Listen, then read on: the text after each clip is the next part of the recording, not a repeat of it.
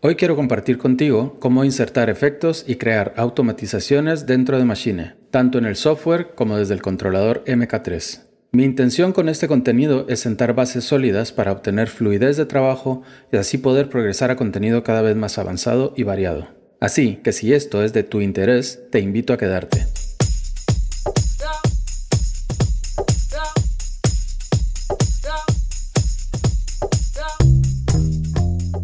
Hola y bienvenidos al episodio número 4 de la serie Machine Basics en español. Mi nombre es Sergio de SLG Productions, una empresa dedicada a compartir conocimiento en español de producción musical y creación de contenido audiovisual. Es un gusto compartir contigo, así que sin más retraso entremos de lleno al tema. Efectos y automatización. Cargar efectos. Lo primero que tenemos que entender es que en Machine podremos insertar efectos en tres áreas diferentes, al apartado de Master, Grupo o Sonido, que podemos seleccionar con los tres primeros botones del controlador MK3, o bien dentro del software en el área de control. Si por alguna razón no puedes visualizarlo, presiona el botón de plugin en la sección de control del MK3. A continuación te lo explicaré en detalle.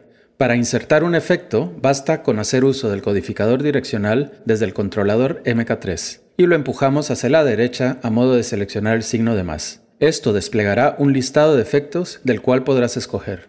También puedes filtrar los efectos internos o según el fabricante con la segunda perilla. Para añadirlo desde el software, haz clic en el signo de más desde el área de control y selecciona el efecto deseado desde la lista. Aquí también podrás filtrar tu búsqueda. Una vez añadido el efecto, podrás controlar todos los parámetros con las perillas desde el controlador MK3 o bien desde el área de control en el software. En caso de seleccionar un efecto según el fabricante, tendrás la opción de abrir la interfase para acceder a todos los parámetros haciendo clic en la flecha en el costado superior izquierdo del área de control desde el software. Para hacer un bypass del efecto, presionamos Shift desde el controlador MK3 y lo anulamos con el séptimo botón. En el software únicamente hacemos clic sobre el efecto y así lo desactivamos y activamos de nuevo. Para omitir el efecto seleccionado, simplemente despliega la lista de efectos y selecciona None. De igual manera, desde el controlador MK3 seleccionamos el efecto deseado, presionamos el codificador direccional y seleccionamos None, sonido.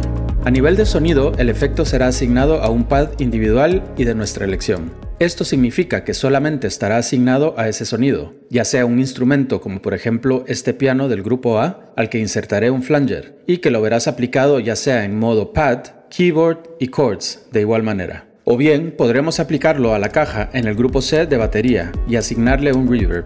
Como podrás ver, el efecto afectará únicamente al sonido seleccionado. Grupo. En el apartado de grupo podremos seleccionar un efecto que afectará a los 16 pads que lo componen, en lugar de tener que hacerlo individualmente. Para este ejemplo, escogeré el grupo C, donde tengo el kit de batería, y desde el menú desplegable en Native Instruments selecciono Solid Boss Comp. Abro la interfase del plugin y selecciono el preset Drum Bus, ya sea desde el software haciendo clic en el icono de lápiz y desplegando el menú, o bien presionando el último botón con el signo de lupa en el controlador MK3. Ahora podrás configurarlo según tus necesidades. Master. Ya como podrás imaginarte, en el apartado de Master afectarás todos los sonidos del proyecto. Esto quiere decir que cualquier plugin colocado en el canal master va a afectar por igual todo el contenido, por lo cual es aconsejable usarlo para procesar la señal en la fase de mezcla. Para este ejemplo usaré un limitador, ya que quiero balancear bien todos los sonidos de mi beat. Automatización. Ahora que sabemos aplicar efectos de diferentes maneras, ¿no sería interesante poder aplicarlos y manipularlos en tiempo real? Pues eso es justamente lo que a continuación te desvelaré. A este proceso se le llama automatización y consiste en grabar la información deseada en tiempo real a modo de crear un efecto cambiante a lo largo del tiempo. Para realizar esto podemos escoger ya sea un sonido o un grupo, haciendo uso de un plugin ya asignado o seleccionando uno nuevo.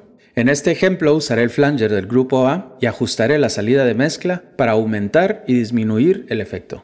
Le doy un par de vueltas para ensayar presionando el botón de Restart desde el controlador y ajustando la salida de señal con la última perilla. Una vez satisfecho, procedo a grabar la automatización. Empezando con el nivel desde cero, presiono Restart, pero esta vez añado el botón de Auto y lo mantengo presionado durante todo el proceso, mientras voy cambiando el nivel de salida. Bueno, ahí lo tienes. Ahora podrás omitir la automatización presionando Shift Bypass o dándole al botón de Remove para deshacer la acción. Muy bien, hasta aquí con este episodio. Espero te sea útil y además te ayude a descubrir muchas de las funciones dentro de Machine. Si deseas descubrir más contenido de este tipo, te invito a que me sigas en este podcast y visites mi página slgproductions.com donde encontrarás enlaces a mi canal de YouTube, el blog y la escuela online, entre otros. También te sugiero hagas clic en el enlace que te aparece al final de la descripción para obtener la guía gratuita en PDF de Machine, guía rápida de funcionamiento. Un saludo y hasta la próxima.